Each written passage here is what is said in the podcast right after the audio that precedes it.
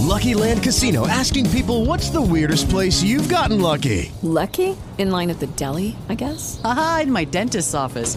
More than once, actually. Do I have to say? Yes, you do. In the car before my kids' PTA meeting. Really? Yes. Excuse me, what's the weirdest place you've gotten lucky? I never win and tell. Well, there you have it. You can get lucky anywhere playing at LuckyLandSlots.com. Play for free right now. Are you feeling lucky? No purchase necessary. Void where prohibited by law. 18 plus. Terms and conditions apply. See website for details.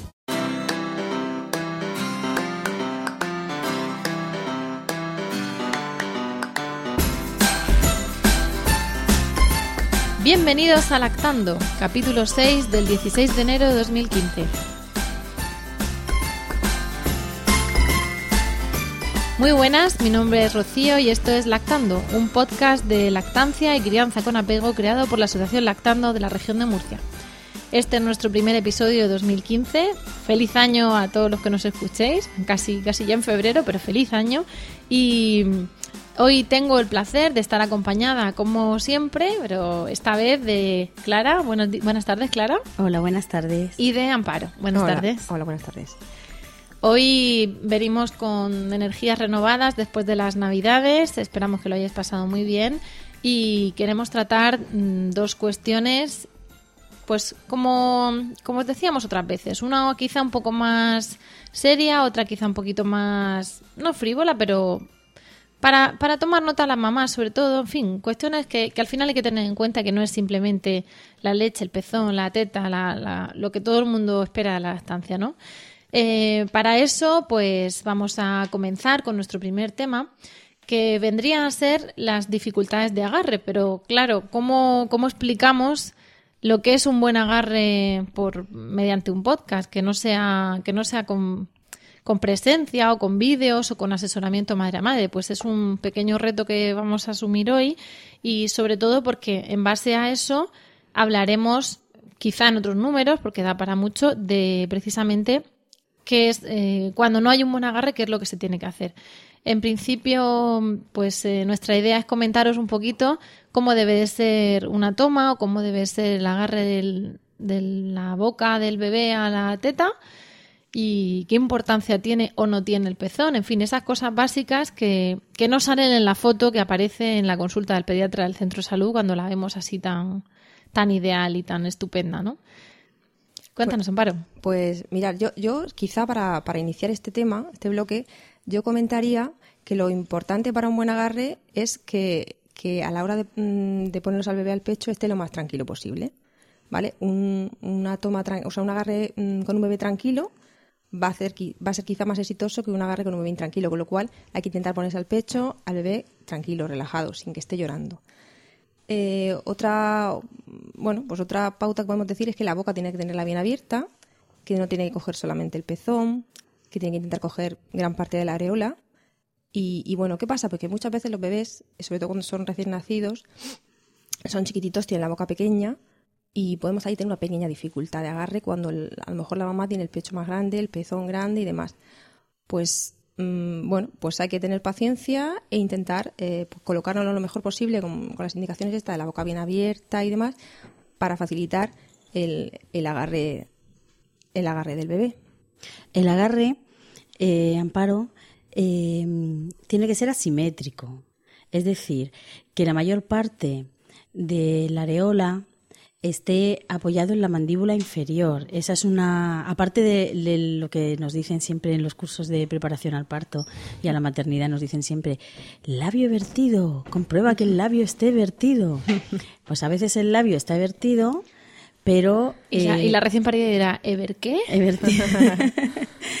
El labio está vertido, pero resulta que la mayor parte de, de la carne que rodea el pezón, de la zona de la areola, está por la parte superior, por el labio Sí. superior. No, tiene que estar la mayor parte apoyado en, el, en la mandíbula inferior, de forma que así el niño puede succionar y puede mm, la, la palabra Sí. es ordeñar, ¿no? Sí, sí, Literalmente es es, esa. ordeñar, ¿no? Mm. Entonces eso nos va, nos va a indicar que la- el agarre asimétrico la, eh, nos va a indicar que está bien posicionada la boca del bebé. Y, y también otra cosa importante para que para comprobar que el agarre el agarre sea el adecuado es que no estemos oigando, oi- ay, oigando, oyendo chasquido. Que no oigamos un chasquido porque eso significa que no está sellado, que no se ha hecho la ventosa, ¿no?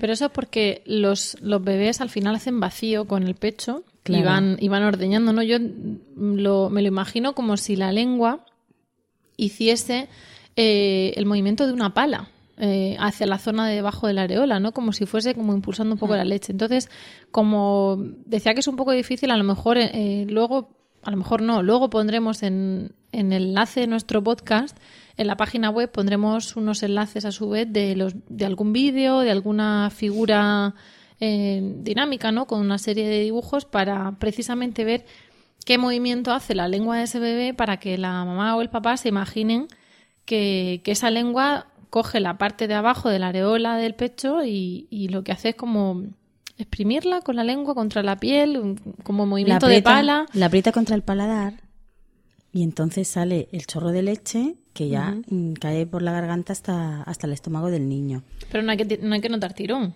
No, no hay que, no hay que notar tirón. A las madres inexpertas, pues les resulta difícil comprobar todas estas cosas y entonces, en- a ver, labio vertido, mm, agarre mm, eh, asimétrico. No tengo que notar tirón, no tengo que notar tirón, tengo que verle una oreja, Sí, un porque- ojo. Claro, porque para, para ayuda también a un buen agarre la, la posición del, del, del cuerpo del bebé, que eso también eh, que es importante comentarlo. Eh, encontramos muchas madres que se ponen, por decir que inexpertas, pues como todas la primera vez, ¿no? Que te colocas al bebé, lo coges así. La primera, la segunda, la tercera. No, no, no estamos lo- aquí por encima de nadie. ¿eh? Que... Y lo pones, es verdad, y lo pones y, y- y lo miras así y dices, pues es que el niño está rotado, está sobre sí mismo girado, como si, yo lo intento decir para visualizarlo un poquito, como si estuviéramos exprimiendo un, un trapo, escurriendo un trapo. O sea, el bebé está girado, no tiene a lo mejor la barriguita pegada a mamá, está con la barriguita para arriba, con la, La y con barriga la está cabeza como hacia el techo, ¿no? Como hacia el techo, y, la- y- y el cuello mm, ladeado hacia el pecho. Pues claro, así eso también dificulta un- el agarre, eso siempre Y, decimos. y tragar también. Y- y- es como claro. si nosotros a la hora de comer la comida, en vez de sentarnos frente al plato, nos sentáramos de lado y comiéramos con el con cuello, el cuello girado. girado, pues muy incómodo y, y seguramente comeríamos menos porque estaríamos muy, muy molestas. Luego además otra cosa también importante es que estén bien pegaditos a, mamá, es verdad, al pecho. Es verdad que cuanto más se pegan al pecho, más abren la boca, también por aquello de que, bueno, tengo que abrir un poquito más entre, entre que me ayude a respirar y a enganchar mejor y que esté bien pegadita la barbilla al pecho y la nariz. Muchas madres piensan, ay, es que se me va a ahogar. Y le decimos, bueno, mm, no se va a ahogar el bebé porque si tú no lo aprietas, no lo sujetas de la cabeza, lo sujetas del- de la parte superior de la espalda y lo aprietas desde ahí hacia ti, el bebé siempre tiene la cabeza libre y la posibilidad de despegarse. Y también comentar que los bebés tienen, suelen ser chatos, suelen tener la nariz muy chatica, precisamente porque por eso pueden respirar bien pegaditos a la mamá y no, no suelen tener ningún problema de... Vamos, de Y las mamás de, pero es que me da miedo que se ahogue porque, Sí. Es que no porque va a poder Con el respirar. pecho grande pues parece que no se ahogan. Tienen No. ahí un hueco entre el, entre el labio arriba y la nariz y, El- y ahí el- pasa el aire. la función fisiológica de las aletas de la nariz Hmm. es esa, poder respirar. Es que somos estupendos, estamos, Estamos- hechos muy bien. Somos ergonómicos. Estamos bien diseñados. Luego ya de mayores nos volvemos menos ergonómicos. ¿no? ¿Verdad? De pequeños somos muy, mucho más ergonómicos. De pequeño y de como dependa de mis padres, voy listo, así que voy a hacerme yo. Pues sí, esa, esa se supone que es la postura. Lo que pasa es que hay veces que, bueno, y antes, antes de pasar eso, me has dicho que el bebé tiene que estar tranquilo, pero es que hay veces que los bebés están ya pasados de rosca y no hay manera. Entonces, ante eso, ¿recomendamos engancharlo o recomendamos calmarlo? Yo recomendaría calmarlo un poquito antes. Te levantas, le das un paseíto, lo paseas tú, lo pasea papá, lo pasea la abuela, lo intentas relajar. Otra manera de relajar un bebé antes de ponértelo al pecho es metiéndole a lo mejor el dedo, el dedo meñique en el paladar, el pequeñito, lo, lo, lo masajeas un poquito, lo relajas y si se ha tranquilizado y ha dejado de llorar, te lo pones al pecho. A ver, son sugerencias. La idea es que la toma tiene que hacerse con el bebé tranquilo. Si no, la toma empieza mal, la mamá está nerviosa, el bebé está nervioso, es un Traga más círculo, aire. En fin, y todas sabemos que Lloran más, toma- y entonces toma- lo de la barriga. Y Claro, eso. pero, pero también recordarle a todas las madres o futuras mamás que nos estén escuchando que el llanto es un signo tardío de hambre. Claro, por eso- es eso decir, cuando esperamos a que esté llorando para darle, el bebé, o sea, un poco el, el primer mensaje de quiero, quiero comer, quiero comer, caso, ¿no? es cuando empiezan a moverse inquietos y a restregarse un poco las manos por la cara sin llegar a chuparse los puños, ¿no? Empiezan a moverse y tal. Pues en ese momento, cuando son muy pequeñitos, es cuando nos lo tenemos que poner al pecho. Luego el segundo signo, si no nos hemos dado cuenta porque no lo, no lo teníamos al lado, ya es como, ah, así como un balbuceo que no llega a ser llanto. Eso equivale a, oye, que estoy aquí un rato pidiendo. y ya cuando llora, cuando llora, no significa que estoy llorando porque tengo hambre. No. Estoy llorando porque llevo aquí ya un buen rato pidiendo que me deis y, estoy hasta las narices y no puedo aguantar más y estoy de muy mal humor. Entonces no tenemos que esperar a que llegue ese, ese momento. En el, en el primero, el segundo signo de hambre ya deberíamos de, de engancharlo porque a veces no es hambre, sino es necesidad de succión, ¿no? O sea, no Lo que siempre pasa es que son muy pequeños y nosotros somos muy inexpertos y estamos recién paridas y estamos, eso, puérperas perdidas, ¿no? De, de cansancio, de que si cógelo, que me meto a la ducha un segundo, entonces luego sales y te lo encuentras llorando como un berraco y dices tú, ¿qué ha pasado? ¿Y qué tiene? ¿Y qué le pasa? ¿Y será hambre o será gases? ¿Será la barriga? ¿Será-?". Porque no sabemos todavía interpretar y conocer a, a nuestro hijo, ¿no? Recién llegado. Pero claro, sí que es verdad que, que tenemos ahí esa- esas fases en las que los bebés tan bien diseñados nos van anunciando y nosotros somos los que tenemos que abrir los oídos y los ojos y, y con, con esa actitud decir, ah, amigo, venga, vente, vamos a, a mamar y a mamar tranquilo, porque además de esa toma lo normal es que dure más, eh, el bebé al estar más relajado, pues también mame más tranquilamente, saque más la leche que más nos gusta del fondo, que es más grasita, engorde, todas esas cosas que, que tanto gustan a las mamás, a los papás, a las abuelas y a todos. Ya los pediatras. Y a los pediatras. Así que la toma tranquila beneficia a toda la familia y al Sistema Nacional de Salud. ¿Y qué pasa cuando...? La sociedad es mejor con las tomas a tiempo. La sociedad mejora. ¿Y qué pasa cuando eso no es así? Cuando de repente vemos que, que no hace un buen agarre o que, o que, bueno, que lo hace, pero no lo hace todas las veces que nosotros queremos, porque, claro, está durmiendo, se cansa, en fin, ahí hay variables, ¿no? ¿Y qué opináis de eso? Hombre, hay variables, como bien dices.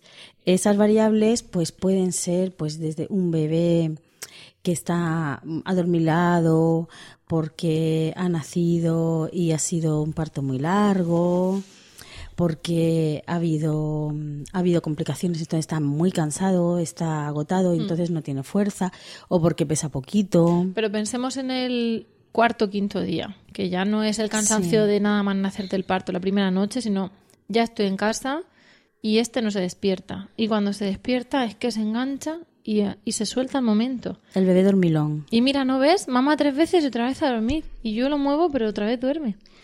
Porque eh, los bebés pequeñitos no están 15 minutos seguidos mamando. No, yo en todos los casos que he estado con, con niños recién nacidos solo he visto uno y han sido muchos niños, que fue el otro día que me quedé alucinada, ¿no? pero, pero yo no, no he visto bebés de esos que hagan tomas de manual con cuatro, con cinco y con seis días. Eso lo hacen cuando ya tienen un poquito más de fuerza. Ellos tienen un instinto de succión, pero tienen que aprender. Con la práctica se va aprendiendo a mamar. Y mamá cansa. Y mamar cansa y entonces eh, dan unos tragos, eh, unas succiones, descansan un poquito, luego abren el ojo y dicen, y dicen, ah, tengo aquí una teta, venga, voy a seguir, ¿no? Cuando, cuando además no tienen la costumbre, es decir, tienen el instinto, pero no tienen la costumbre de procurarse el Claro. alimento. Entonces, de repente, tengo hambre, ¿qué hago? Ah, no, venga, voy a Ah, sí, solucionar. tengo aquí una- Y- Claro, y, también- tengo las mejillas o los músculos de la cara muy, muy poco desarrollados, ¿no? Claro, no tienen fuerza todavía. por decirlo así. No tienen fuerza, los tienen que usar. Están recién salidos de fábrica. tienen que usar para usar los músculos del cuello, ir fortaleciéndose, ir cogiendo peso y creciendo para, para poder mamar de forma correcta y ya pues 10 minutos seguidos. Entonces ellos tienen que mamar y respirar a la vez. Es muy complicado. Y eso cansa. No habían hecho eso hasta hace un No habían momento. hecho eso. Por lo que decíais de que a lo mejor empiezan a succionar, no digo el patrón de succión porque no, es no hay un patrón definido de succión, cada bebé pues hace las tomas como, como tenga que hacerlas. Pero sí que a lo mejor es verdad que hay casos que, que a veces algunas madres nos llegan y nos dicen, es que llevabas, mm, estás mamando más o menos bien, las tomas son buenas, dice, y lleva unos días que, que estás haciendo las raras o me empieza a molestar o se agarra regular. Pues aquí corresponde decir también que muchas veces la introducción de tetinas, de, chupetes y demás, eh, antes de tiempo, por poner, por, hablar de un, de un tiempo, luego comentaremos las recomendaciones que, que- generales que hay, pueden confundir el- la succión eh, del bebé y, y- y hacer que los, las tomas y los agarres que haga a partir de esa introducción de tetinas Puede ser pues una, puedan- una interferencia puedan- exactamente. y producen confusión tetina-pezón. efectivamente. Y al final redundan en el peso del bebé porque no mama las veces que quiera, a lo mejor se consuela con la tetina o con, el- o con la chupeta y tal, y redunda en el pecho de la madre. No ya pensando en que no saca la leche, en que baja la producción, no sé cuánto, porque, en fin, no es una catástrofe. La producción baja unos días, en los días siguientes nos hemos dado cuenta, la hemos subido. Es que te puede hacer daño el pezón y entonces vienen las heridas y entonces viene la grieta, pero como si yo antes no tenía grietas y entonces viene la, la mastitis a lo mejor por un exceso de producción de leche hasta que te acostumbras. Y, y por eso más vale llevar la pauta ¿no? de, de las tomas del niño, de ofrecerle frecuentemente, de que el niño mame lo que quiera y, y que no tenga oportunidad de, de liarse con lo que es el caucho y lo que es la piel, ¿no? Sí, porque luego hay bebés que de todas formas cuando llevan ya han hecho su entrenamiento con, la- con el pecho y son ya profesionales de la lactancia, pues sí que pueden eh, tolerar perfectamente Lo una que tetina, un chupete y, y maman igual de una cosa que de, de- succionan igual un chupete que un pezón y no confunden, pero bueno, lo ideal sería mm, pues En los primeros- las primeras, primeras semanas, semanas. respetar eso, porque sobre todo también porque va a favore- a favorecer a que se instaure bien la lactancia, que la producción de la madre sea luego la correcta para, para el, el resto del, del periodo lactante del bebé. Y vamos a pensar que, que la producción es correcta, que no hay tetinas, que el bebé ya le hemos despertado un poquito porque había nacido de 38 semanas y perfectamente a término, sano y tal, pero pues oye, mm, un poquito inmaduro, ¿no? Y, y sigue sin, sin estar muy despierto, o sea, sigue sin agarrarse bien, perdón, no sin estar despierto, sigue sin agarrarse bien. Eh, la culpa es de la madre del pezón, de la madre, coma, del pezón. La madre es que nos engancha por culpa de que tiene el pezón pequeño. Pues la, la ¿Qué culpa- opinas de los pezones pequeños? Pezón pequeño, pezón invertido, pezón, todas esas, esas La tipologías no de si pezones podcast, que ¿eh? angustian tanto a las embarazadas. Yo es que tengo el pezón pequeño, yo es que tengo el pezón invertido, yo es que tengo el pezón plano, yo es que tengo. Entonces hay como una serie de, de aspectos del pezón que no le has dado importancia el resto de tu vida y de repente estás embarazada y, y, y bueno, empiezas a- cuestionas. te lo cuestionas y hablas con otras embarazadas y tu pezón, ¿cómo Porque es? además llevas un- dos meses poniéndote crema para preparar el pezón. Sí, claro, claro, cosas eso como es son. importante. Bueno, ya comentamos, creo que en un podcast anterior, que, el- que el- ni el tamaño del pecho ni, ni la forma del pezón en principio mm, determinan que la lactancia vaya a ir mejor, peor, los agarres vayan a ser mejores o peores, porque una boca de un bebé mm, sin ningún tipo de problema puede succionar de... Vamos, ya tiene que ser un pezón de estos invertidos, que no hay manera de, de sacarlos, que, que un bebé es capaz de, de sacar el, el- la mayoría de los pezones. Con lo cual, en principio, la madre no tiene culpa ninguna, ni su, ni su mamá, ni su ni el Eso es lo pezón. que queríamos La oír. palabra culpa, que vamos a intentar que no aparezca en Eliminarla. Totalmente. Y yo, yo voy yo voy poniendo problemas, ¿no? Y Amparo Ya- dando ya lo- soluciones. lo ya- ¿no? no lo veis, pero estamos aquí. Eh, el bebé está despierto, el pezón de la madre es estupendo y no termina de engancharse en la posición clásica porque se ve que me voy más hacia la sila y no sé exactamente qué tengo que hacer porque yo he visto una foto en el centro de salud que tiene al niño puesto como la Virgen María o el niño Jesús, así muy estupendo, como si fuese un enugo, y en esa postura pues el chiquillo no se engancha bien. Entonces no sé qué puedo hacer para mejorar esa postura o si hay otras posturas mm, quizá más fisiológicas o más naturales donde se agarre mejor. Mira, yo lo que recomiendo es que antes de, de hablar de esto es que la madre no miren tanto esas fotos de las consultas porque en las fotos no podemos hablar con la madre de la foto a preguntarle si eso que parece tan ideal luego en apariencia luego lo es, igual está viendo las estrellas, no Y es una profesional, una modelo profesional, ¿no? Y entonces eh, con, res- con respecto a eso es hay muchas posturas, pero una cosa que, por ejemplo, decías antes, de decir, bueno, es que el, lo que decíamos antes de, vale, el bebé mama un poco y a veces descansa y luego vuelve a mamar, ¿no? Y eso pasa a lo largo del primer mes, al principio muy a menudo, pero luego también pasa. El momentico que el bebé está, está con el pezón en la boca dormido, entonces ese momentico el bebé se queda dormido y relaja los músculos y se desliza y aunque sea 5 milímetros, ya ha perdido esa postura. Y luego cuando se vuelve a enganchar, se encuentra que tiene el pezón en la boca y dice, oh, pezón, y sigue mamando, pero ya no está bien enganchado. Entonces a veces es algo tan sencillo como meter el, dedo meñique, soltar al, bebé y volver a engancharlo. Rompes el vacío, de la rompes boca, el ¿no? vacío y volver a enganchar al bebé. Y, y, y en ese momento de que se duerme, aunque se duerman tres minutitos, se, se pierde la postura, ¿no? Entonces eso es una. Y luego el cambio de postura, o sea, a veces en la posición clásica y tradicional que, que vemos en las fotos estas que tanto están saliendo a colación aquí, eh, el bebé nos engancha, pero luego utilizamos la, por ejemplo, una postura que se llama la del balón de rugby, que se pone al bebé como, como debajo del brazo, o sea, las piernas del bebé como por debajo del brazo, y resulta que en esa se engancha bien. Y hay un montón de posturas en las que resulta que hay bebés que les gusta más engancharse de una postura o de otra, ¿no? Entonces, eso también, aquí, claro, aquí vamos, es muy complicado explicar la, las Sí, posturas porque hablando es muy difícil. Pero fíjate que de eso existe muchísima información y muchísimas fotografías y muchísimos gráficos. eh, y las madres pueden, pueden mirar en manuales de lactancia porque está- ahí están muy bien explicadas todas las posibles posturas de lactancia.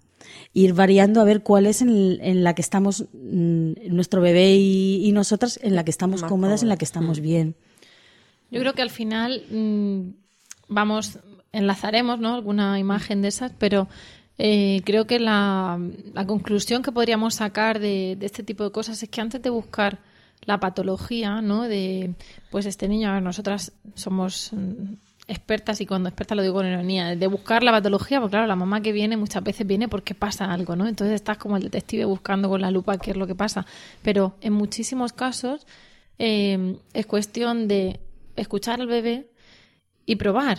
Y probar en una postura, y probar en otra, y probar con almohada, pongo entre paréntesis de lactancia, ahora podemos hablar también de eso. Eh, Cambiando de sillón, a cambiando de sillón, cambiando de, no sé, de horario, de que a lo mejor eso, adelantarme esos 10 minutos en los que está el nene ya más pasado de vueltas y, y ponerme 10 minuticos antes. Y, y muchas veces ver en esa problemática del enganche antes de recurrir al horror, socorro, mm, biberón porque no hace, no hace peso, mm, eh, la pastilla va a cortar la leche a la madre porque se la ha ingurgitado, no sé, es, vamos a intentar que fluya esto y puede fluir de muchas maneras. Los niños no todos son iguales, no todos los bebés funcionan igual. Ojalá hubiera un, manual mm, universal, pero por suerte no lo hay. Y, y tenemos que ir investigando y probando, ¿no? Y ya en otro podcast creo que entonces hablaremos de las patologías, de lo que puede ocurrir o lo que hay Es que decir, observar cuando eso Una no vez funciona. descartado todo esto de lo que hemos estado hablando, entonces ya hay que mirar, eh, pues eso, cualquier problema eh, mecánico, de succión, cualquier problema, pues el- lo que decíamos del, del pecho de la madre o de la boca del niño. Yo mm, a veces lo que cuando viene una madre así muy agobiada es la lactancia no da problemas y cuando los da se buscan y se solucionan. Y casi todos tienen solución, con lo cual, bienvenida, eh, qué alegría que has venido porque te vamos a decir que no te pasa nada o que lo que te pasa mm, casi seguro que tiene solución en unos días, ¿no? Y, y creo que esa es la tendencia que, que se debe de seguir y que las futuras mamás y los papás tienen que buscar, ¿no? La, la calma y la observación y, y bueno, y el, y el ensayo-error muchas veces. Y mm, precisamente antes de... Vamos a pasar a nuestra segunda sección, a nuestro segundo tema, y, tiene que ver con esto que estamos comentando. Entonces vamos a hacer una pequeña pausa, cogemos aire y os presentamos nuestro segundo tema.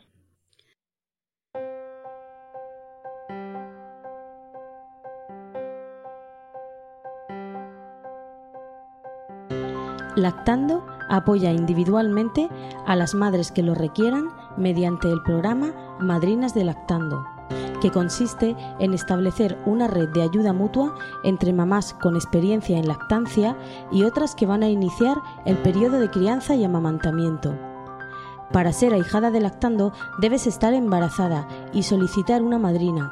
enviando un email a madrinas.lactando.org, indicando tu nombre y fecha prevista de parto. Te enviaremos toda la información y en una reunión mensual de nuestros grupos de apoyo te pondremos en contacto con tu madrina.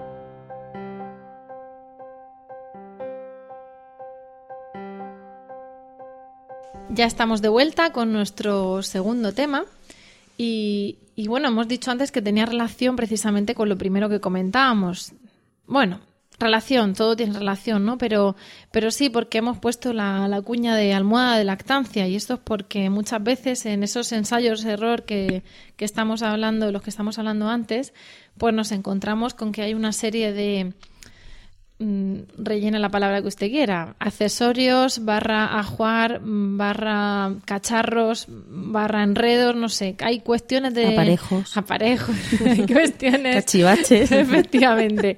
Que, que nos acompañan en nuestra andadura de la lactancia y aunque evidentemente cada mamá tiene su sistema y su mundo y a lo que a mí para, no me ha servido de nada, a la otra le ha salvado la lactancia o le ha hecho la cosa comodísima y viceversa, pues en general nos encontramos con que, en fin, no vamos a ponernos muy, no sé, muy de la teoría del complot aquí.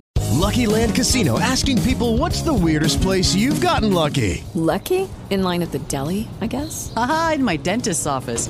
More than once, actually. Do I have to say? Yes, you do. In the car before my kids' PTA meeting. Really? Yes. Excuse me, what's the weirdest place you've gotten lucky? I never win and tell. Well, there you have it. You can get lucky anywhere playing at LuckyLandSlots.com. Play for free right now. Are you feeling lucky? No purchase necessary. Void where prohibited by law. 18 plus. Terms and conditions apply. See website for details. Hello, it is Ryan, and we could all use an extra bright spot in our day, couldn't we? Just to make up for things like sitting in traffic, doing the dishes, counting your steps, you know, all the mundane stuff. That is why I'm such a big fan of Chumba Casino. Chumba Casino has all your favorite social casino style games that you can play for free anytime, anywhere with daily bonuses. That should brighten your day a little. Actually, a lot. So sign up now at chumbacasino.com. That's chumbacasino.com. No purchase necessary. BGW. Void were prohibited by law. See terms and conditions. 18 plus. Pero las industrias, las farmacias, no sé cuántos, como en todo, como cuando de casa, como cuando tienes un bebé, hay una serie de mil millones de chismes relacionados con la lactancia y que llevan el apellido de lactancia. Y entonces llega la mamá que dice, no, no, si yo quiero dar pecho. ¿Y qué, qué me hace falta? ¿no? Ahí tenemos la mamá de lactancia. y entonces, claro, la señora de la farmacia o de la tienda de bebés le quiere vender todo lo que pone el apellido de lactancia. Y, y aquí estamos nosotras, pues para contaros un poquito si, si tiene razón o no, o si Claro. solo quiere ganarse una comisión ese mes.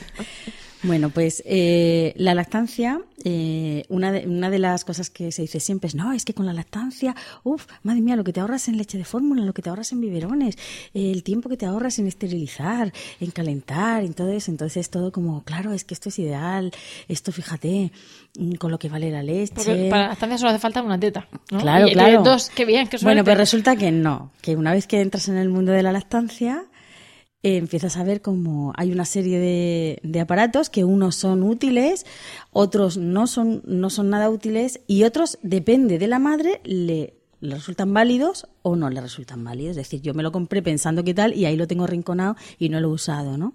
Entonces, hay un... y primero se a- convierte en nuestro querido amigo. nuestro nuestro mejor aliado, ¿no? Por ejemplo, hay una hay un algo que sí que resulta muy útil que es el sacaleches, ¿no? O sea, Oh. evidentemente el sacaleches va íntimamente asociado a la lactancia. Eh, pues mm, el sacaleches resulta muy útil pues a veces los primeros días cuando hay una regurgitación muy grande. Gracias, gracias por decir eso. Es que tenía que cortarte, porque es que eh, eh, tengo, tengo escuchado varias veces, y no con mis ojos, como dije en otro podcast, eh, tengo escuchado, no, bueno, sacaleches ya más adelante. Ya me lo compraré. Y ya tienen un armario que me parece fantástico, maravilloso, pero tienen 10.000 millones de cosas para el bebé, pero, Pero sacaleches no. no. Y entonces luego te llega el WhatsApp. Oye, que voy a mandar a fulano a la farmacia, que saca ¿Cuál leche que compro? compro. Claro, a- ya con una subida de leche tremenda, una ingurgitación. Pero sí, o sea, el sacaleches es tu amigo Claro, el sacaleches es un buen Al amigo. principio y al final, ¿no? Hay madres que tienen sus sacaleches y que por suerte y por fortuna no lo han necesitado primero porque al principio no han tenido esa regurgitación y no han tenido la necesidad de vaciar un poquito el pecho para que el bebé se pueda enganchar y luego porque han tenido la fortuna de poder quedarse con su bebé sin incorporarse a trabajar cuando el bebé tenía 16 semanas. Entonces, sacaleches y la incorporación al trabajo Van es- ligados. van ligados, ¿no? Y la lactancia exclusiva seis meses. si Claro, y la lactancia exclusiva seis meses, ¿no? Entonces, sacaleches es muy útil. Ahora, hay muchas clases de sacaleches, ¿no? Entonces, existe un sacaleches, uno que, es- que era así antiguo, que yo creo que mi madre, mi madre, yo tengo 44 años, mi madre ya tenía uno de esos, pero, Pero son- son de siguen, siguen madres, ¿eh? Vendiéndolo, pero, pero siguen vendiéndolos en las farmacias. Que son como ¿eh? taxons, ¿no? Son como un claso, como una bocina, y es como un- una pera de plástico que y luego como un tubo, o sea, como un embudo, y entonces tú aprietas y, y, bueno, eso es un poco mm, doloroso. Yo entiendo que hace mucho tiempo, cuando no existían Era otro tipo de había. sacaleches, era lo que había, pero ahora mismo existe en el mercado un montón de Pero cosas. Hay una viñeta de Maitena, de, de la Sí. caricaturista o Sí, de- dibujante de tal, mujeres- de mujeres mujeres alteradas. alteradas, que dice que el, eh, seis cosas que tienes que saber sobre la lactancia. A ver si podemos, no sé, por derecho de autor y todo eso, si podemos ponerlo en, en el blog, que dice que el sacaleches ese debería estar prohibido por la Convención de Ginebra. Claro, claro. Entonces, eh, hay varias marcas de sacaleches, entonces, eh, pues una que eh, habría que elegir una que tenga el embudo un poco más flexible, o que tenga varias tallas de embudo, porque no todos los pechos son del mismo tamaño. Eso, eh, acudiendo a los grupos de apoyo y oyendo a otras madres contando su experiencia, eh, nos puede ayudar un poquito. De hecho, yo no voy a decir aquí marcas ni, ni para bien ni para mal, pero hay una marca que todavía no he oído a ninguna madre hablar bien de ella, ¿no? y la tienen en todas las farmacias, ¿no? Entonces, bueno, hay sacaleches manuales, hay sacache- sacaleches eléctricos, hay sacaleches eléctricos muy potentes, hay sacaleches eléctricos eh, más adecuados para madres que han tenido mellizos o trillizos, porque son mucho más eficaces y se pueden poner dos émbolos a la vez. Entonces, eh, eso hay que mirarlo y hay que, y hay que comprobarlo. Y luego están los sacaleches hospitalarios, que son mm, bombas de extracción directamente, ¿no? que son muy grandes, pesan bastante, que los alquilan en, en, en los grupos de apoyo, suelen tener, y son para, para casos excepcionales como separación de la madre y el bebé, porque el bebé se queda ingresado, la madre se tiene que quedar ingresada o por alguna, alguna patología. por- Entonces, Yo este no sé tipo... si luego, perdón, si luego hablaremos en otro podcast tal más de sacaleches, o si pondremos o tal, o de la o de la extracción de leche, ¿no? Muchas veces la extracción manual, la extracción Es un reto hablar en un podcast de la extracción de leche. Es complicado. Pero lo digo porque por lo de las dificultades de separación se ha visto salió un estudio diciendo que se había comprobado que con la extracción doble Sí. eh, Era más eficaz. era más eficaz la, la extracción, entonces se sacaba más cantidad en menos tiempo, pero no porque saques lo mismo pero en la mitad de tiempo, sino porque se sacaba más, Más más, cantidad. cantidad. y además con la leche con más grasa, porque entendía, entonces, bueno, pensando pues eso, en gemelos, en prematuros, en cosas así. Y claro, muchas veces la madre te dice, me compro uno doble, y dices, "Ojo, oye, pues, lo que tú quieras, ¿no? Claro, o sea, claro. es más caro, son más caros los Sí. dobles que los simples, pero son muy eficaces. Claro, pero también hay que recordar a quien nos esté escuchando que el sacaleches es un sustituto de la succión del niño en situaciones de separación, pero es mucho menos eficaz a la hora de extraer leche que la boca del bebé. De un niño de sano un y niño despierto sano. de todo. Es decir, un niño prematuro no es tan eficaz, un sacaleches nos hace un papelón allí, pero un niño sano eh, eh, llega a vaciar el pecho mucho más rápido y de forma más eficaz que con un sacaleches, ¿no? Y también hay que tener en cuenta que ese sacaleches, si luego te lo vas a llevar a la oficina o al... O sea, estoy pensando en el sacaleches doble, ¿no? Que Sí. tú te despelotas en tu casa y te lo pones ahí colocado. Eso luego en, el, en la práctica no es un uso muy social del sacaleches, que no es que el otro sí lo vayas a ir enseñando, ¿no? Pero eh, es menos transportable, eh, te- a lo mejor te ocupa menos las manos o más las manos, o entonces tienes que cerrar no sé qué sitio, en fin, que todo eso luego también lo tiene que tener un poco Yo, la madre en yo- cuenta. yo, mm, me ha sorprendido mucho que has utilizado el uso social del sacaleche y a mí se me ha dejado- Nunca me lo hubiera porque- planteado así. Yo. Sí, sí, sí, porque tú, tú vas tan contenta, ¿no? Yo estoy pensando en mis circunstancias, ¿no? Ahora, actualmente. ¿no? Pero yo a trabajar hasta hace un par de meses con mi, con mi nevera. Entonces, mi nevera, llevo ahí mi condensador, llevo mi sacaleche, que pasa que es un sacaleche pequeño, automático, no es manual y, y es plegable, y entonces así cabe una en una neverita. ¿Qué pasa? Que si el sacaleche es estupendo, fantástico, hospital, es mucho más grande, eso va a hacer que acabes hasta los pelos de transportar sacaleches a la oficina, a lo que vayas en coche Ah, no, pero el tal. hospitalario ese no lo puedes transportar, ¿eh? Eso, a eso me refiero. Que yo lo he tenido en mi casa cuando nació mi hijo. Y A para llevarlo de una habitación a otra había que estar fuerte, ¿eh? Claro, entonces a eso me refiero. O el sacaleches doble, o, o por ejemplo, ¿me compro manual o me compro automático? Pues vamos a ver. Sabes luego de madres que han estado tecleando con una mano y sacándose con otra. Pues si es el manual, las dos manos te hacen falta. Claro. O entonces tienes que apoyar el codo no sé dónde, hacer no sé qué, y parece que es un poco equilibrio, ¿no? Y eso es lo que luego cada una tiene que tener en cuenta a la hora de cómo se va a plantear la extracción de leche, que es una calen- un calentamiento más de cabeza para las madres y lo mismo las estamos asustando desde aquí. Pero claro, cuando tú llegas a un centro comercial y te encuentras ocho marcas de sacaleches y en la parafarmacia y cuatro tipos distintos y como los coches, con el motor de no sé qué, con los vatios de no sé cuántos y la potencia, la potencia de no sé quinto. Tienes que saber un poco. Pues igual que nos leemos todos los folletos de la sillita del coche y del carrito. Pues eso. Pues ahora lo de los sacaleches. Yo, si me permitís, eh, No. quiero, por llevaros un poco la contra, a ver, y lo voy a matizar, en el top 10 de cacharros asociados a la lactancia, estoy de acuerdo con vosotras, en el que Con en el con número, el uso. en que en, en el número uno yo pondría el sacaleches, sin duda. Bien. Pero sí es cierto que, y es una opinión personal, que tampoco hace falta, y lo digo para las que me están escuchando, no hace falta comprar un sacaleche antes de tener un bebé. Se puede tener un bebé, se puede lactar sin, la sin sacaleches y puede ir todo fenomenal. Sí que es cierto que- y que las farmacias las tenemos 24 horas abiertas para comprar un sacaleche si en un momento determinado lo necesitamos. Sí que es cierto cuando llega, como comentáis vosotras, cuando llega el momento ese, la incorporación al trabajo, si quieres seguir dando el pecho, quieres la- eh, seguir dando, eh, pues manteniendo la producción y, y man- y haciéndote tu, tu, Tu pequeño Banco banco, de de, leche. leche. tu banco de leche, que no me sale, pues bueno, pues interesa y es muy práctico. Eh, era un poco por llevarlo la contra, porque veo No, no, que haya debate, que haya debate. No, pero yo lo digo porque eh, Que he dicho que lo muchas puesto- lo veces puesto en estamos número uno, preocupadas ¿eh? y, y yo pienso en eso, en los casos que he conocido o en el, o en el mío que he vivido, que tú tienes ahí tus nueve meses para pensar en tu bebé y tienes hasta la última puntilla la habitación puesta Hmm. y en el sacaleche no ha reparado nadie, pero ni, vamos, o nadie o casi nadie. Entonces, desde aquí animo Claro, a el- que, igual que piensas en las puntillas, que están estupendas, piensas en eso. ¿Por qué? Porque yo personalmente prefiero mm, que no me ha pedido nadie opinión, que estoy hablando aquí en el aire, pues no me lo ha dicho nadie que hable, pero prefiero tener sacaleches aparcado cuatro meses y luego ya empezar con el rollo que me incorporo, que no sé cuántos, que tener que echar a correr a la farmacia. Claro que sí. Pero eso yo, opinión mía, que no de la Estás debatiendo conmigo. Claro. También está la estación manual, pero ahora estamos hablando de artilugios de lactancia. Claro. Para la extracción también tenemos la estación manual, pero no es muy práctica en el trabajo, ¿eh?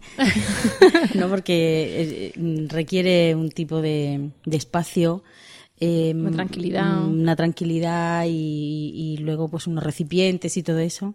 A mí lo que me preocupa y me asusta, y ahora continúas, Clara, es que, bueno, mm, asustarme, porque me pongo en, la- en el papel de esa embarazada que está obsesionada con, una, un- con el ajuar de la estancia. Me han dicho que me tengo que comprar esto, lo otro, lo otro, lo otro. Bueno, pues básicamente no te tienes que comprar nada. O sea, yo que soy capaz de decir abiertamente y claramente que no necesitas nada. Tu bebé necesita tu brazo, necesita tu, tu abrazo, tu pecho, y si hay algún problema, lo primero y lo más útil y lo que seguramente necesitarás con mayor eh, intensidad será un sacaleches, por eso lo he puesto en el número uno. Vamos, yo lo pongo en el número Tú uno. no Mi- pones ni- Michelle ni- Oden- Yo no nada, pongo- tú- pero yo no los pongo de nada. que ya no Yo lo dijiste en el tampoco, podcast cero, pasado. no, pero se no. ha acabado dos tetas y Y punto. además, todo eso que se puede Pues comprar, sí. se puede comprar. Sí, pero yo no quiero echar a correr, que bastante tengo con que me han hecho episiotomía, que haya y entonces además tengo no sé cuántas visitas. Entonces mando al padre a la farmacia. Yo quiero Bueno, una caja de discos en mi casa, de discos de lactancia y un sacaleche. Ante todo, ¿Qué más yo- chimichurris tenemos para la Yo, antes de hablar de los otros cachivaches, quiero decir que, como dice Michel Oden, eh, el ¿Quién es ecosistema, Michel Oden? Michel Oden es un, un ginecólogo francés, Un obstetra que- francés, obstetra sí. francés, que ha escrito un libro, ha escrito varios libros, pero el, el- el libro eh, con mayúsculas es El bebé es un mamífero, ¿no? Él en ese libro dice que el ecosistema que el bebé necesita es la madre. El bebé necesita alimento, calor y sostén. La madre lo puede llevar en brazos y dormir con él. Le da el calor que necesita y le da el alimento. Vivimos en una sociedad de consumo. Efectivamente. Pero vamos. No hay, que, no hay que perder el norte en esta Mm, relación, pero por eso estamos hablando medio en serio, medio en broma, porque es verdad que hay cosas que hacen falta, pero otras pues es para contaros un Mm. Poco, ¿no? Cuéntanos tú Eh, luego, más cuestiones. claro, luego estas. también tenemos el tema de las pezoneras, ¿no? Eh, las pezoneras, pues sí, en, en ocasiones pueden ser necesarias, pero no mm, son necesarias, mm, se puede No hacer tan una necesarias como no tan vender, necesarias ¿verdad? como como viene diciendo, se puede hacer una corrección de postura y quitar la pezonera. Cuanto antes se quite la pezonera, o sea, tengo unas grietas que me duelen Okay, round two. Name something that's not boring. laundry? Ooh, a book club. Computer solitaire, huh? Ah, sorry, we were looking for Chumba Casino. That's right. ChumbaCasino.com has over 100 casino style games. Join today and play for free for your chance to redeem some serious prizes. ChumbaCasino.com. No purchase necessary. Void where prohibited by law. 18 plus terms and conditions apply. See website for details. Hola, buenos días, mi pana. Buenos días, bienvenido a Sherwin Williams. ¡Ey! ¿Qué onda, compadre? ¿Qué onda? Ya tengo lista la pintura que ordenaste en el ProPlus app. Con más de 6.000 representantes en nuestras tiendas listos para atenderte en tu idioma y beneficios para contratistas que encontrarás en aliadopro.com. En Sherwin Williams somos el aliado del PRO. muchísimo y tal, vale, usan pezonera, pero en cuanto corrijamos la postura, ya no, ya no la vas a necesitar. Las pezoneras también van muy asociadas a las conchas de lactancia, porque eh, si hay heridas, si hay infecciones, el roce constante con los empapadores o con los sujetadores hace que, que no, no terminen de curarse.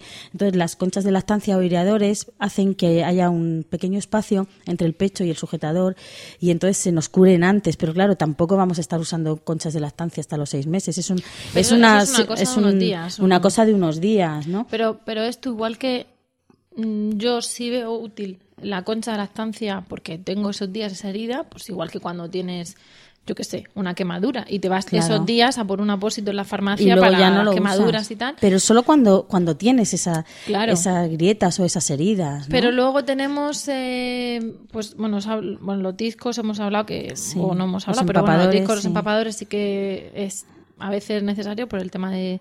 Pero al mismo tiempo que tenemos las conchas de lactancia, tenemos las pezoneras, eh, hemos puesto crema de esta de... El famoso Purelán, que al final, como es lanolina, tampoco es que sea un nombre comercial así, Sí. vamos a hacer propaganda. Eh, la lanolina, eh, la crema preparatoria de pezón antes y la Mm. cera y los parches de cera de abeja van en el pack de las conchas. Mm, Pues un poco, o sea, normalmente se asocian a eso, pero en realidad es eso. Tengo una grieta, uso Burelán y cuando se me cura la grieta, pues el- mm, ya no lo uso. Uso la lanolina, nos lo venden en unos tubos de 15 o 20 mililitros, hay que echar poquísima. Yo luego me quitaba los labios cortados y los sabañones con el Burelán que me había quedado, ¿no? Todavía tengo por ahí. Es decir, tiene otras utilidades, ¿no? Luego con una concha de lactancia no sabes luego qué hacer, ¿no? Pero fíjate que la lanolina tiene luego aplicaciones en la vida cotidiana de la familia, ¿no? Yo vuelvo a poner la puntilla de la simplificación y es que estando en casa también puedes, a lo mejor para curar las heridas también muchas veces es que esté el pecho al aire y estando en casa, si estás cómoda, no tienes visita y en fin, pues ni concha ni nada. Un pecho al poquito aire. de leche tu pecho si no tienes mastitis y, y pecho al aire. y sí, y Incluso han hablado un poquito de aceite de oliva, una gotita, y después de las tomas, que eso sí que no lo puede tomar el bebé inicialmente, pero una gota entre tomas, pues eh, se requete absorbe, ¿no? Y tiene también su función parecida a la, la, la Hidrata. pero más... ¿No? Y cura, cura heridas. eh. Luego tenemos una serie de artilugios que esos ya entramos ya en la fase de- en el tema consumo, ¿no? Eh, tenemos cojines de lactancia que se pueden sustituir muy bien por una almohada o por cojines que tengamos en casa. Tenemos Que es la, eh, la variable del cojín de la estancia en, en forma de C. en forma de Y el C. cojín de la estancia gigante el- lleno tipo- de bolitas que tipo zurren. serpiente Sí, enorme, serpiente, tipo sí. boa. boa constrictor porque te, la- te das dos vueltas. Eh, luego tenemos, el, era sillón de lactancia, vendían en unos Oh, grandes almacenes, sí. que no voy a decir su nombre. Sillón de lactancia. Entonces, en plan de, eh, ¿qué es sillón de lactancia? Eh, tú, tú no te sientes, te das biberón, tú no puedes sentarte ahí, ¿no? Mm, O sea, sillón de lactancia, cojín de lactancia, le pones el apellido de, ah, eh, ¿cómo le llaman? Collar de lactancia, que, era el- no que a lo mí me llegó a preguntar Sí, una, sí, sí. una consulta de una Lo- madre lo hemos fue. ¿me compro el collar de lactancia? Porque es que me han dicho que es muy útil. Digo, pues no. Collar de, para que el niño juegue y ¿Qué es un collar de lactancia? Un collar de lactancia es un collar de cuentas de colores así muy vistosos, le llaman así collar de lactancia. Suele ser de, De- de cosas madera, naturales, ¿no? de madera, de cosas naturales, para que no lleve ni tintes ni cosas tóxicas, con, con una lana que no suelte pelusa, todo así muy, muy preparado. Que la madre se coloca en el cuello porque en un momento dado, de- en torno al tercero o el cuarto mes, el bebé empieza a toquetear el otro pecho. Y hay algunas madres que tienen el pecho muy sensible y les molesta. Esto en, en muchos foros se llama sintonizar, porque parece que están buscando la emisora eh, con los dos dedicos. En realidad es muy útil eso que hace el bebé, esto también lo hace por instinto. Se está regulando la producción de leche, es- eh, porque lo que está haciendo está tocando el otro pecho y se produce se un pico de oxitocina con la estimulación y la leche sale con más fuerza. Eh, se ha visto en zoos que mm, orangutanes y monos lo hacen también, ¿no? O sea, tiene son. una función, tiene una función. Entonces, el collar de lactancia es para que es que me molesta mucho y así juguetea con Pero el... es que sintonizar es muy molesto. Ya, pero... Pero yo creo que además para cuando empiezan a hacer de verdad eso, porque a los tres meses, bueno, también depende como Depende del bebé, momento. a los- Pero cuando ya están a lo suyo, ya sintonizando, los niños son más mayores.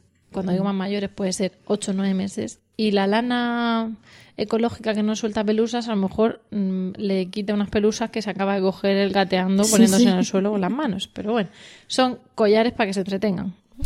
Rápido, rápido, quiero matizar una cosita respecto al cojín de lactancia. Ah, sí, sí, porque es cojín de que lactancia. no me lo puedo quedar dentro. No te lo quedes. Rápido. El cojín de lactancia, mm, para la que me esté escuchando, no es para apoyar al bebé en el cojín. Es para apoyarse la mamá en el cojín. Apoyar Puede los parecer brazos una que al tontería, bebé. pero al bebé lo sujeta la mamá, lo apoya contra ella, los- lo aprieta. Porque lo lo- algún contra arrulado ella, la ¿no? mamá. No, y ya no solo por eso, sino porque y la mamá una vez que sujeta bien a su bebé, lo que viene acoplado, viene acoplado en la postura y Se demás, apuntala con el se cojín. sujeta, ella se apoya, se pone cómoda sobre el cojín. Ahí está. Porque hay muchas madres que lo dejan al bebé sobre el cojín Y luego se y- encorvan. y, y se enganchan al, al pecho. Claro, el bebé no- nunca va a estar tan pegado a mamá ni tan colo- bien colocado y seguramente la toma no va a ser tan buena como podría ser. Entonces, mm, ojo, eh, eh, se apoya la mamá Muy en el bien, cojín, muy bien puntualizada, muy bien. Voy a callar. Pues eso, eh, un poco dando por finalizado esta, esta um, objetos de lactancia. En realidad, el Porque apellido de la semana lactancia. pasada de, de ropa de lactancia, Claro, camisas de lactancia. el apellido de lactancia, pues sí, necesitamos una mamá de lactancia, un bebé de lactancia, un pediatra de lactancia, Sobre un- todo eso. unas abuelas de lactancia, Por favor. un sillón de lactancia. No, o sea, necesitamos una madre y un bebé con ganas de sacar eso para adelante y con apoyo y con ayuda eh, de los grupos de apoyo que le van a ayudar en, en todas esas dudas. Me Y si hay grietas o sabañones, ya sabéis que tenemos la lanolina. si ¿no? tenemos los labios cortados Los y labios sabañones, nos los curamos con la lanolina que nos ha sobrado, ¿no? Estupendo, pues yo creo que, que queda bastante claro. De todas formas, en fin, esto luego escucharemos o estamos mm, dispuestas a, escuchar sugerencias, cuestiones y dudas que nos diga. Y el no sé qué de lactancia que no habéis hablado de eso, pues nada, ahí en el, en el podcast, en el blog, perdón, nos escuchamos en sugerencias, en contacto ahí en nuestra página web, en todo estamos con, con los oídos bien abiertos. Y bueno, aparte de eso, en, en algunas ocasiones hemos llegado al final de nuestro segundo tema, pero antes de despedirnos, pues también hacemos a veces recomendaciones de, de cuestiones o de lecturas que nos resultan interesantes. Hay muchas, pero, pero hoy Clara ha seleccionado una. Hoy he Cuéntanos. seleccionado un cuento, es infantil, pero en realidad es para madres y para hijos, eh, titulado, mm, el título es De verdad que no podía. La autora es Gabriela Kesselman y la ilustradora Noemí Villamuza, la editorial Coquinos. Mark quería dormir. De verdad que quería, pero no podía. No podía dormir. De verdad, de verdad que no podía. Así que llamó a su mamá, que estaba en la habitación de al lado, y le dijo Es que, mamá, es que tengo miedo de que entre un mosquito gigante y me pique. No te preocupes, hijo, contestó la madre. Esto lo soluciono yo en un momento y verás cómo dormirás tranquilo. Así que le fabricó un pijama antimosquitos, con un casco y todo, y una espada para defenderse de los insectos, y además un osito espantazumbidos. Le dio un beso y se marchó de la habitación. Entonces Mark la llamó otra vez y le dijo Mamá, es que ahora tengo miedo de caerme de esta cama tan alta. No te preocupes, cariño, respondió su madre. Esto lo soluciono yo en un momento y dormirás toda la noche. Le dio una cuerda de escalar montañas, lo sujetó con un ancla a la almohada y además le puso un paracaídas por si se caía. Le dio un beso y se marchó de la habitación.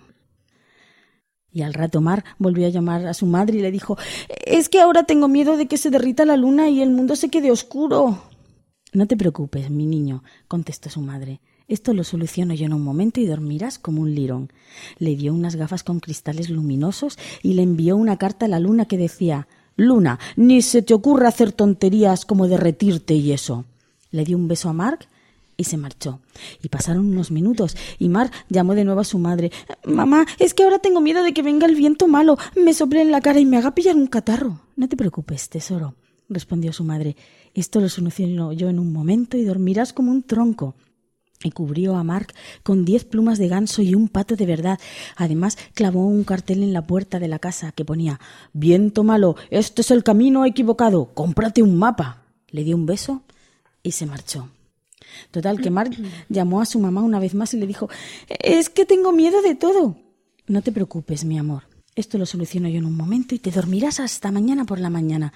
Y empezó a correr de aquí para allá. Cerró puertas, ventanas, maletas y cuadernos. Ahuyentó a los monstruos, a las brujas, al dentista y a los parientes. Inventó un palo para derribar pesadillas y una trampa invisible para fantasmas.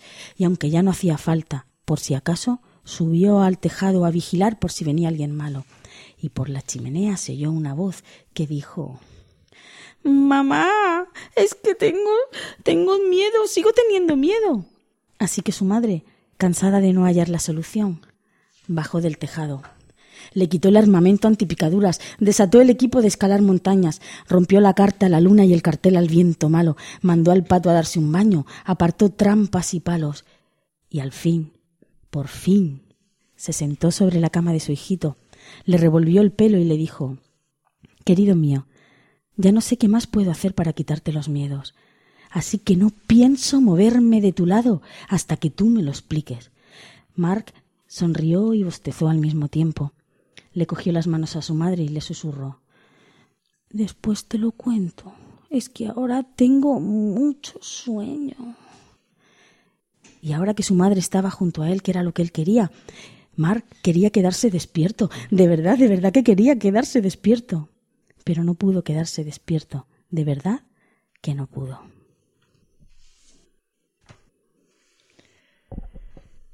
Gracias, Clara, por este, por este cuento con esa linda moraleja. Y gracias por, por tu voz, cuentos. Gracias. Hoy nos contenemos y lloramos menos que otro día. y decimos que hemos llegado al final del podcast de hoy. Muchísimas gracias por el tiempo que habéis dedicado a escucharnos. Esperamos de corazón que os haya resultado entretenido y de utilidad. Ya sabéis que podéis contactar con nosotras por correo electrónico en lactando.gmail.com, en facebook.com barra lactando.murcia y en Twitter como arroba lactandomurcia. Si queréis compartir este podcast con más gente, podéis decirles que nos escuchen en nuestra web, que es lactando.org, o que nos busquen en Spreaker, iTunes o iVoox. También podéis encontrarnos en emilcar.fm, que es nuestro nuevo nombre, la red de podcast a la que pertenecemos. Y ya que estamos, si os gusta el podcast, ¿qué tal si nos dejáis un comentario positivo en iTunes? Eso nos, va a ayudar a la difusión del podcast y a que lleguemos a más personas. Para dejarnos esas cinco estrellas podéis hacerlo a través de emilcar.fm barra iTunes. Y eso es todo por hoy. Nos despedimos hasta el próximo programa y recordad, mucho amor y, mucha, teta.